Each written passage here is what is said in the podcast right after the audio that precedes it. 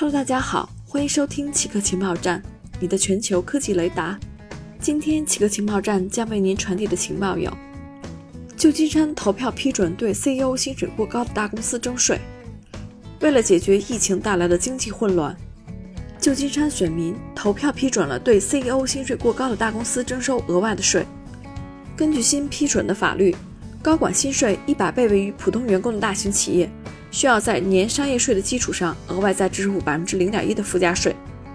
如果高管薪水二百倍于普通员工，附加税将增加到百分之零点二，每增加一百倍，税率依次递增。